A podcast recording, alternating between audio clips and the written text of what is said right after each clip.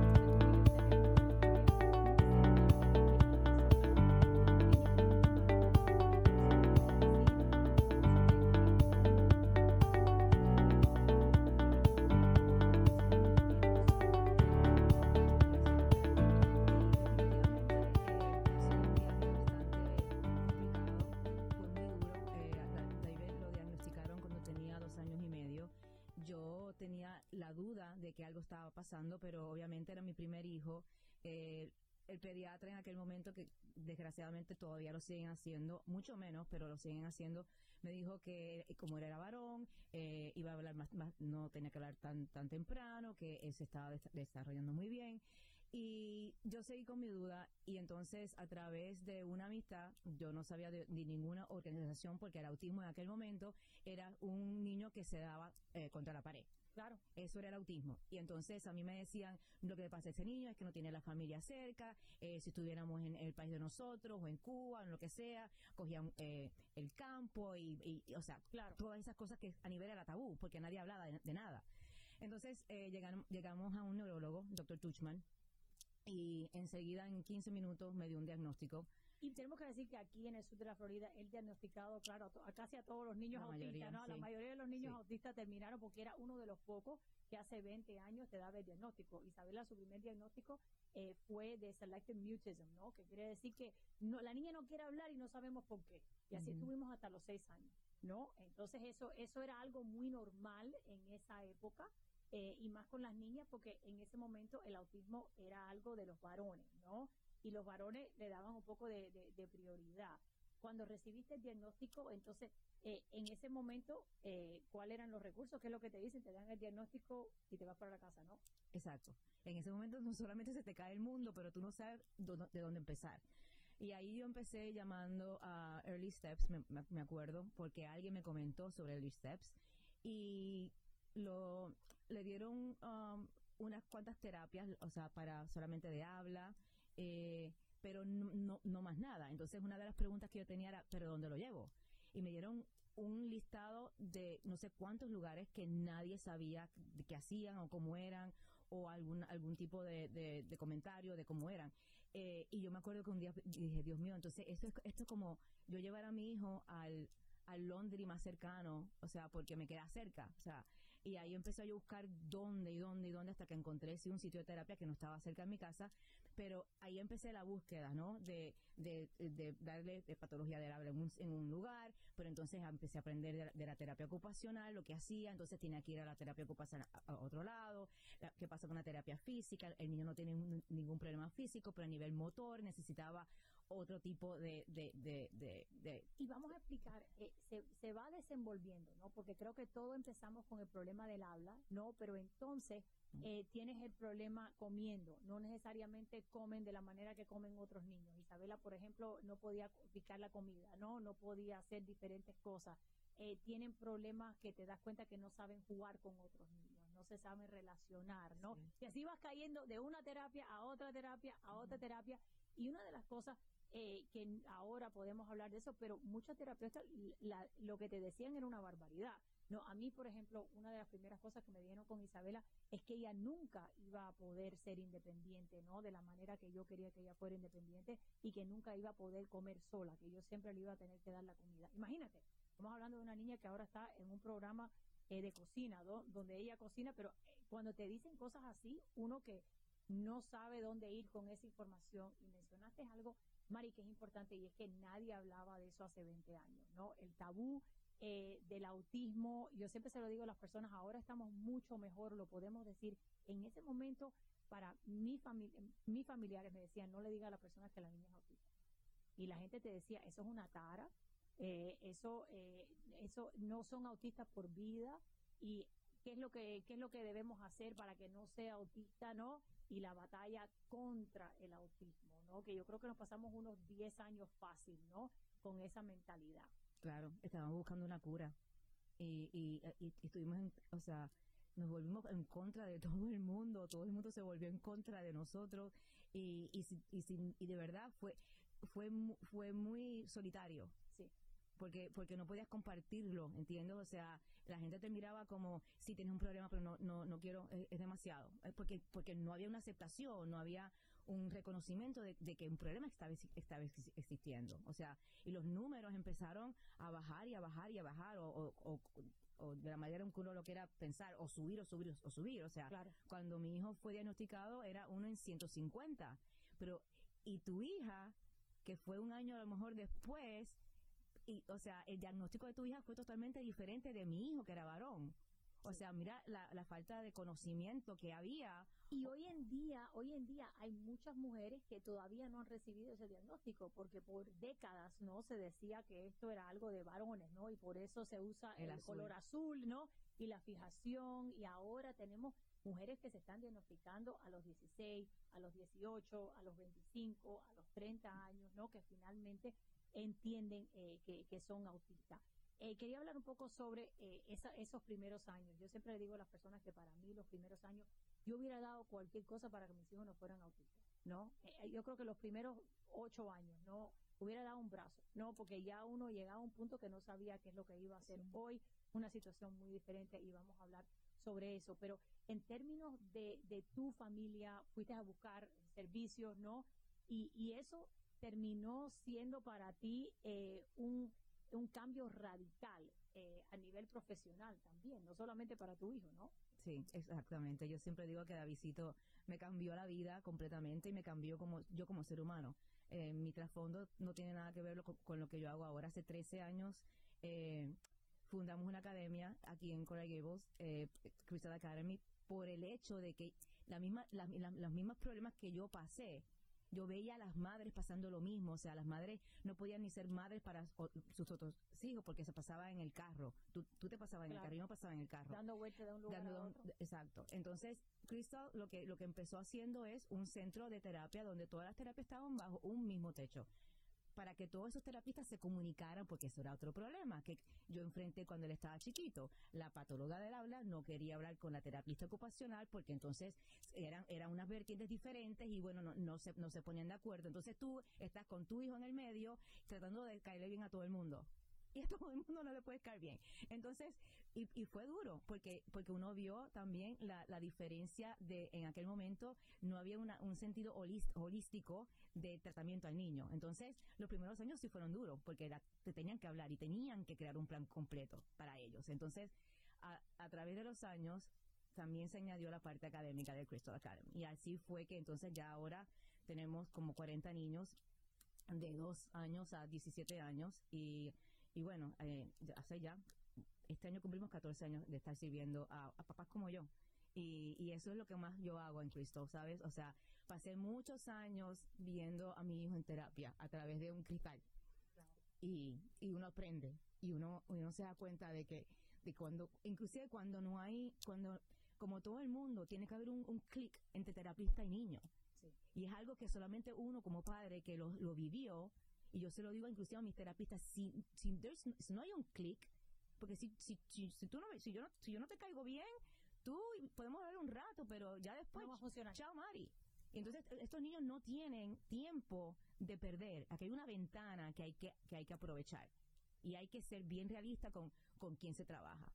Y es, es, una de las cosas que... Y echar a muchos terapistas. Yo, yo terminé con varios, ¿no? Porque esa es otra cosa que ocurre porque lo llevas a una terapia y no funciona porque o hacen cosas que no están funcionando para el niño o eh, simplemente no están exigiéndole nada al niño. Yo fui a muchos terapistas que era eh, más entretenimiento que terapia, ¿no? Y yo decía, bueno, pero si yo estoy, lo mismo, si yo manejé dos horas, ¿no? Para venir aquí, para sentarme una hora detrás de este cristal Entonces, ¿qué tú estás haciendo? ¿No? ¿Y qué es lo que estamos aprendiendo? ¿Y, y cómo yo puedo llevar esto a mi casa para replicarlo?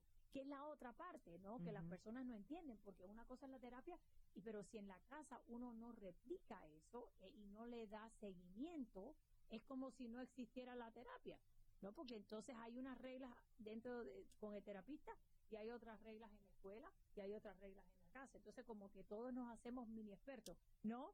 Eh, sentados ahí tratando de ver qué es lo que funciona, qué es lo que no funciona, cómo lo podemos replicar en la casa, ¿no? Y cómo darle a ellos las herramientas eh, para tener éxito.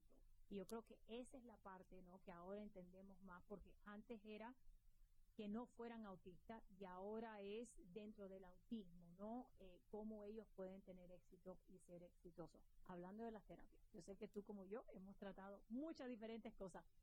Eh, cuando empezamos, las personas no sabían exactamente qué es lo que era el autismo, ¿no?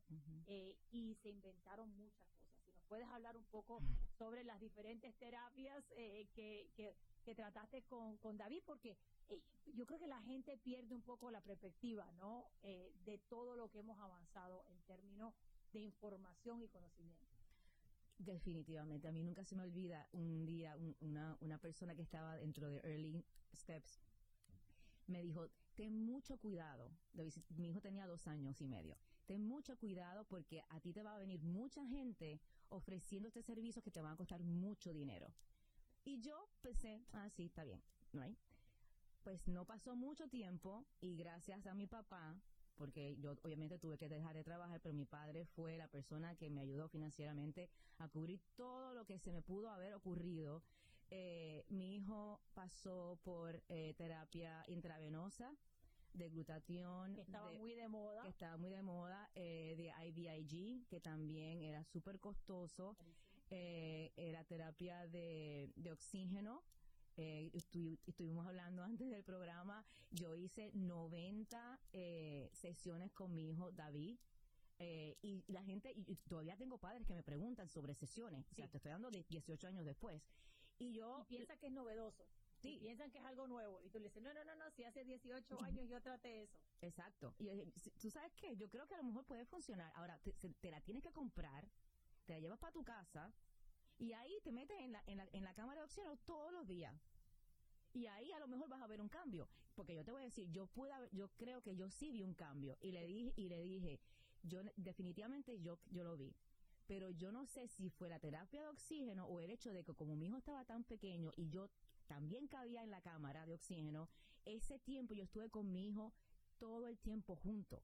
Claro. y había una había una intervención constante. O sea mi, mi hijo era me le encantaba hacer hacer palabras con letras. Y yo me llevaba un rompecabezas y, y eso es lo que hacíamos por una hora y media. Claro. pero pero no es no es costeable. No hay ninguna no hay ninguna eh, data no hay, no hay no hay datos que, que prueben que, que que funciona es carísimo entonces tú le estás dando a una persona que no tiene los medios le estás quitando ese tipo es- ese, ese, eh, eh, la terapia que, que sí que funciona que se ha probado que funciona con terapias que, que quieres tratar porque obviamente como madre tú quieres hacer todo lo que tú puedas hacer por tu hijo Yo hice eh, oxígeno, caballos, arte, ¿no? El cambiarle la comida. eh, y te voy a decir, en mi caso con Isabela, eh, Isabela come de todo. Entonces también hay muchos niños que tienen eh, limitaciones de, de lo que comen y claro, eso Ujú. pues, los puede impactar y definitivamente impacta su comportamiento, ¿no? Eh, y, pero eso es otra cosa completamente diferente, ¿no? Y la parte, pero lamentablemente lo vemos mucho con eh, padres de los niños eh, cuando reciben este diagnóstico.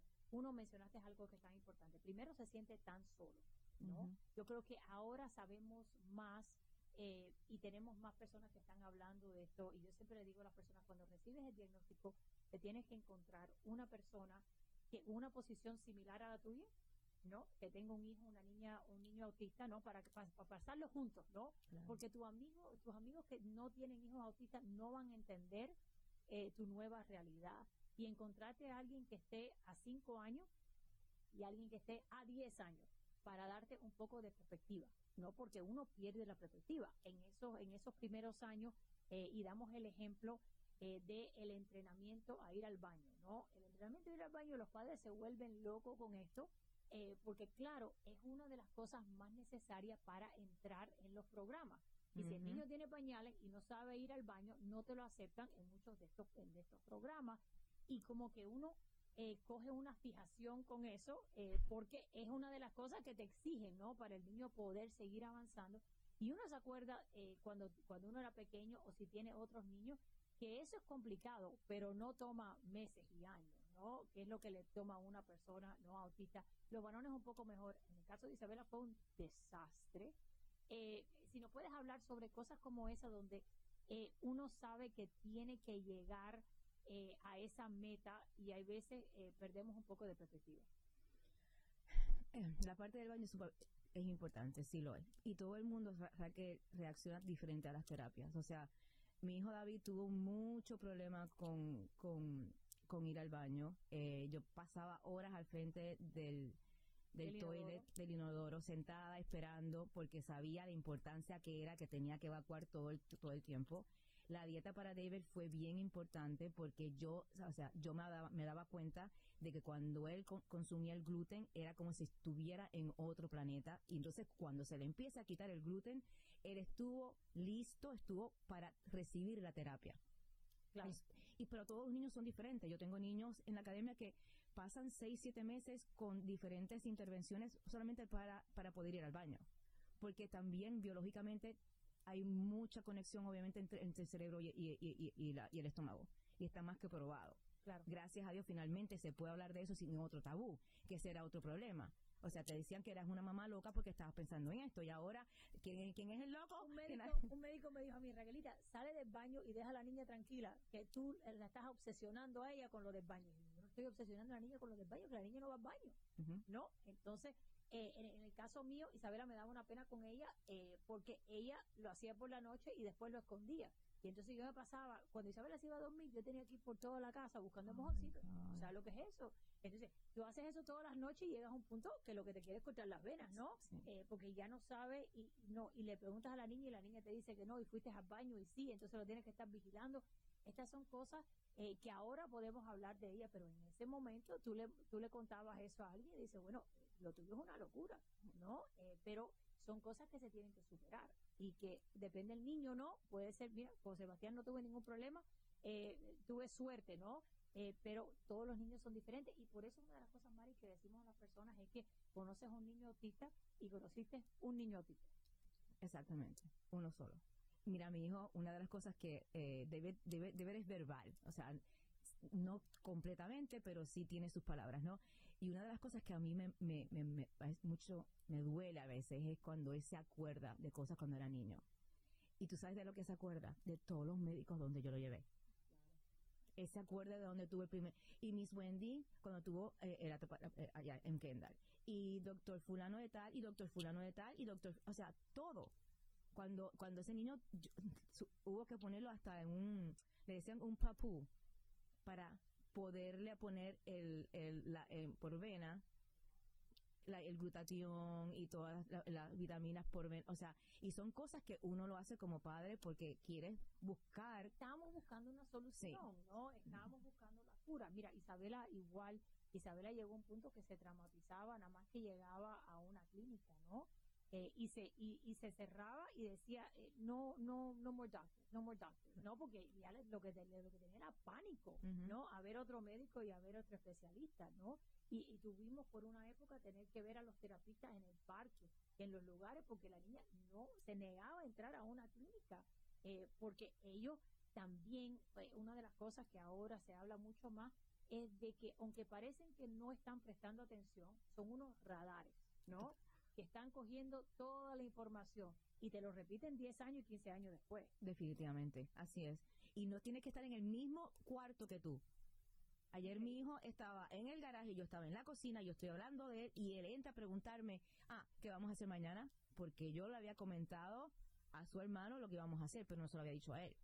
O sea, son niños extremados, hay que entender que son niños extremadamente sensibles al medio ambiente y a ti. Eso es algo que, que todo el tiempo me lo te- hay que recordárselo. Yo, yo creo que estos padres que están empezando, de verdad, gracias por hacer esto, porque de alguna manera tenemos que entender que hay que aceptarlos y no cambiarlos. Claro. sea, y, y po- y- y ahí, ahí es donde estamos yendo ahora mismo. O sea, tú y yo tratamos de, obviamente como padres, de, de mejorarle el el- el- el- la calidad de vida, pero tal vez buscar alguna cura, es verdad. Y eh, desgraciadamente no la hay, por, desgraciadamente por el hecho de tal vez el temor al futuro para nuestros hijos. Claro que estamos trabajando en, mil y una cosas para mejorar ese futuro, claro que sí. Pero, señores, hay que aceptarlos como son y obviamente proveerles las herramientas que podemos, que tenemos disponibles ahora. Mari, ¿cuál fue el punto para ti? Para, porque para mí, claro, yo tengo dos niños autistas, entonces un poco, un poco diferente mi situación. Yo siempre le digo a las personas que en mi casa la rara soy yo, no, el problema soy yo, no. Entonces ellos entre ellos se entienden.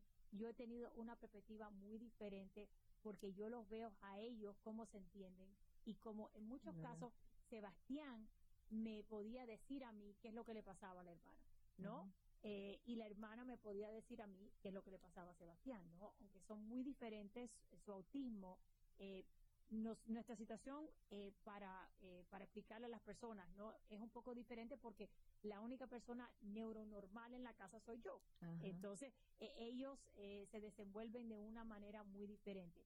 Pero yo me acuerdo, Isabela tenía 10 años y me acuerdo como si fuera el día de ayer. No sé qué es lo que estábamos hablando eh, y ella eh, le molestó algo y se puso a llorar y yo le dije, no, Isabela, está bien. Y me dijo, no está bien, yo quiero ser normal. Mari, yo me tuve que ir al baño a llorar. No, me tuve que ir al baño a llorar porque yo, yo pensé, todas las terapias que yo le he dado a mi hija, todos los lugares que yo le he llevado, ¿no? ¿En qué punto yo la hice a ella sentirse mal? ¿No? ¿Cómo yo he impactado su autoestima? ¿No? ¿Y qué es lo que yo puedo hacer ahora, ¿no? Para deshacer el daño que yo le he hecho. Y al punto tuyo, ¿no? Nos pasamos todos estos años haciendo todas estas terapias, ¿no? Tratando de buscar una solución. Y uno llega a un punto que tiene que aceptar, bueno, esta es una persona con autismo, pero es una persona, ¿no? Una persona que ahora, en caso tuyo y mío, son adultos, ¿no? Eh, y tienen su carácter, mi hija tiene un carácter muy difícil, ¿no? Em, y es un poco mandona, ¿no? Y no tiene nada que ver, ¿no? Con, con el autismo. Eh, pero ellos tienen eh, su carácter, tienen las cosas que les gustan y las cosas que no les gustan. eh, y nosotros tenemos que respetar que son personas independientes, ¿no? Eh, y son personas que tienen una condición que es el autismo, eh, pero ya también tenemos que respetar esos cambios, ¿no? Aunque en el caso mío, por ejemplo, yo le explico a las personas que con, con que mi hija tiene 19 años, va a cumplir 20, ella en muchas maneras tiene como 13, ¿no? En algunas cosas tiene como 13, pero en otras tiene 19. En otras cosas ella sabe exactamente lo que quiere, ¿no? Y sin pelos en la lengua me dice a mí que me vaya, que me calle, ¿no? Eh, que ya no la moleste más. ¿no? Eh, y, y esa parte para mí fue a los 10 años, en ese momento donde yo me di cuenta eh, que yo le estaba de alguna manera, sin quererlo, ¿no? Haciéndole daño a ella desde el punto de vista de la autoestima. Y también me di cuenta que yo no iba a vivir, eh, yo no la iba a poder cuidar a ella toda su vida, ¿no? Que a otra persona la iba a tener que ayudar, que iba a llegar a un punto donde yo no iba a estar ahí para resolver todos los problemas. Entonces, esta niña tenía que ser más independiente y aprender a resolver sus propios problemas y yo tenía que crear eh, un ambiente para que ella tuviera, si era, se fuera lo más independiente posible dentro de la capacidad que ella tiene en ese momento. Definitivamente. Claro, mi- eso es lo que tenemos que estar haciendo constantemente, inclusive cuando están pequeños.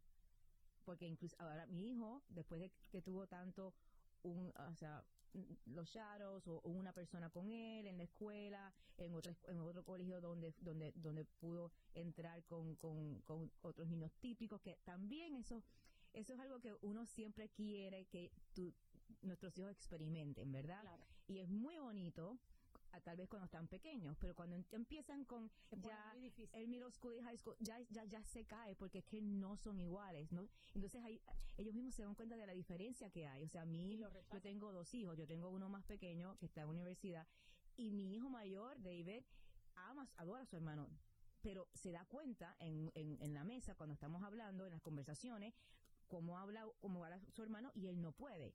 O sea, y es muy duro porque tu hija te, hizo- te dijo eso a nivel verbal y tiene que haber sido muy duro. Pero mi hijo no me lo dice, pero entonces él me dice, ¿de qué están hablando? y empieza a hablar de cualquier otra cosa que, se, le ocurre, no necesariamente una coherencia con lo que se está hablando, pero es como yo también puedo. Yo tuve uno de los momentos más fuertes con mi hijo fue um, una vez yo me di cuenta exactamente lo que te había dicho, que uno quería cambiarlos, ¿no? Y, y, y, y ellos pasaron por tantas cosas porque uno quería tratar de, de cambiarlo. O sea, y, y yo creo que fue tan liberador porque un día le dije, I am so sorry. Yo también le pedí perdón, Isabel. Yo le dije, perdóname, yo te quiero mucho como tú eres. Y de verdad, perdona si, si mami algún día te hizo daño. Porque uno, o sea, no, no, nunca querido hacerlo, pero, pero sí, o sea, y, y ahí empecé, en mi casa no se hablaba de autismo, porque tú sí, o sea, tú sí eres fuerte y tú dije, aquí no, aquí vamos a darle, a darle, darle, darle cabeza a la cosa porque tú eras la rara en tu casa, pero yo tenía otro hijo. No, en mi casa siempre se ha hablado de autismo. Y ellos dicen, yo, nosotros somos autistas. Y Sebastián dice, mi hermana es más autista que yo. Y entonces Isabela dice, pero not a baby. Eh, porque ella, porque Ujú. claro, ella es mayor que él, pero él es, eh, él se expresa más que ella. Entonces esa dinámica entre los hermanos lo tenemos, aunque los dos son autistas. Pero sí, pero eso de hablar, muchas familias, Mari, no hablan del autismo, no, no se habla. Es la palabra que nunca se escucha en la mesa. Y, y es difícil para los familiares también porque la gente no sabe, no, no sabe cómo reaccionar, no, no sabe qué decir. Y tenemos que hablar de esto porque cuando van a la escuela, como mencionaste, esas mismas clases donde los pones para que estén cerca de los niños normales, los primeros que le dicen que ellos son diferentes y que son autistas son esos niños normales. Que tú estás, te mataste, ¿no? Para ponerlo en la clase, para que entonces ahora tuvieran esa interacción. Exactamente, o sea, esa palabra, como te dije, no se, no se, no se dijo en mi casa. Hasta eh, era la A word, la palabra A, no se hablaba. Y, y fue horrible porque entonces mi hijo pequeño no entendía por qué el hermano era diferente. O sea, hasta, hasta un punto que, que, que hizo un poema, te lo voy a mostrar, y que ganó hasta un premio.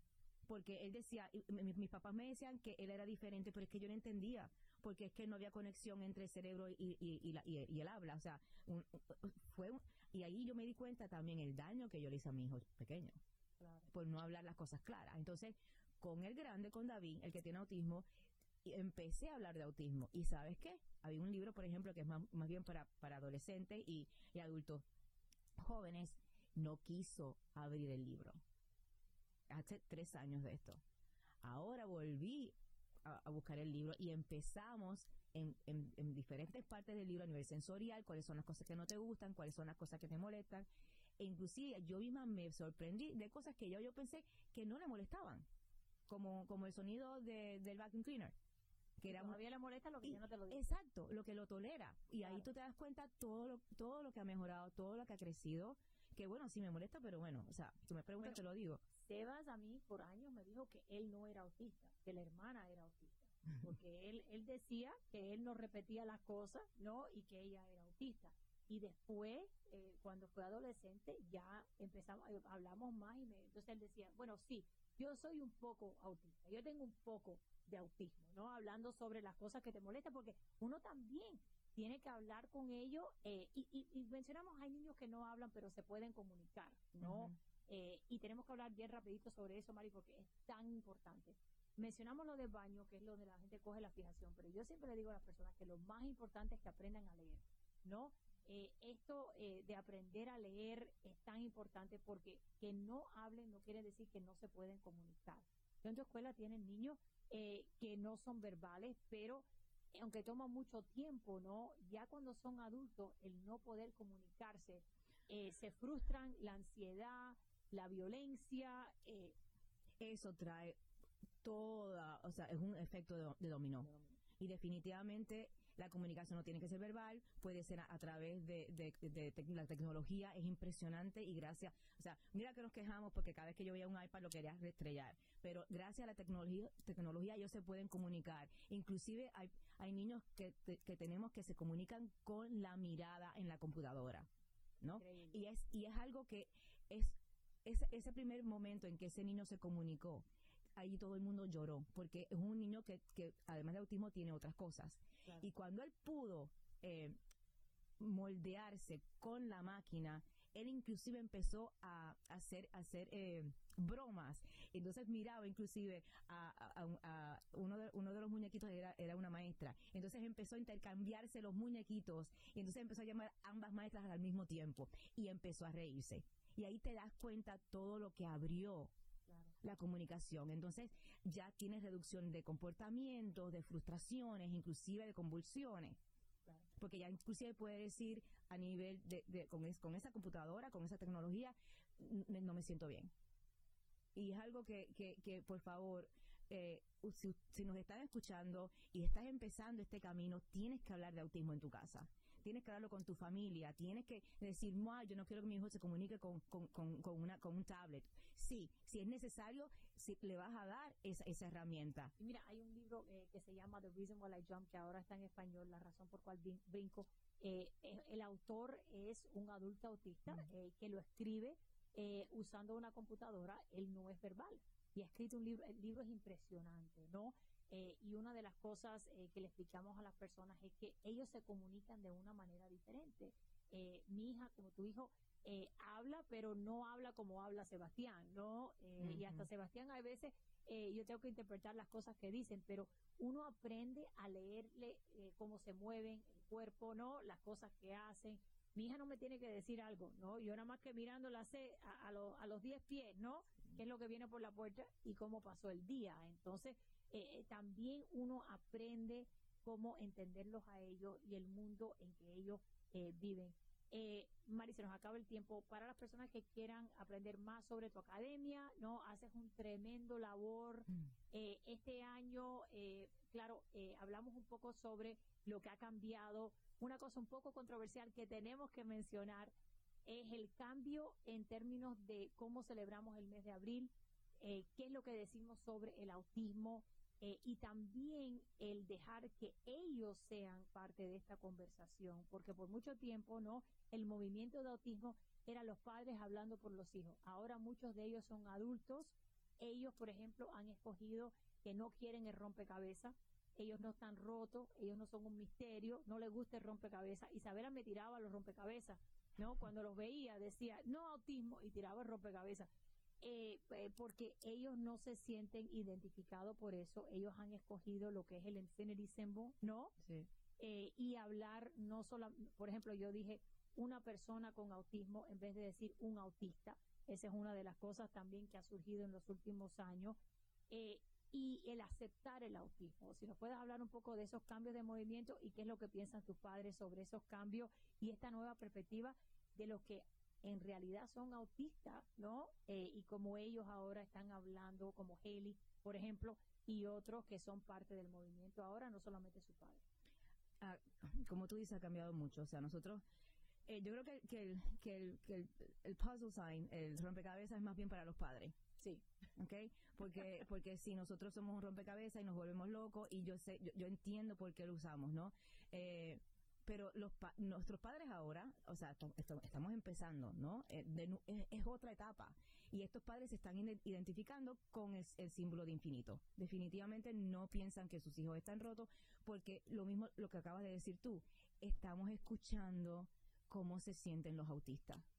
Y esa es la, esa es la parte, señores, que, que, que yo espero que la controversia no siga, porque, porque nosotros, no- no- o sea, tenemos que seguir unidos, eh, hemos, eh, eh, o sea, hay diferentes organizaciones, pero lo más importante, el autismo no ha cambiado, el autismo es autismo.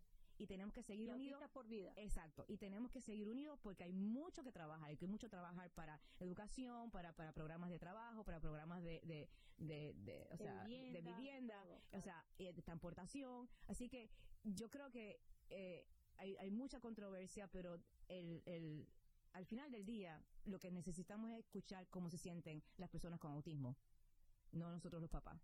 Claro, claro. Y darle a ellos la oportunidad de ser parte de esa conversación. Y es difícil, es difícil, ¿no? Pero eh, como mencionaste, yo creo que lo más importante es que los padres entiendan que eh,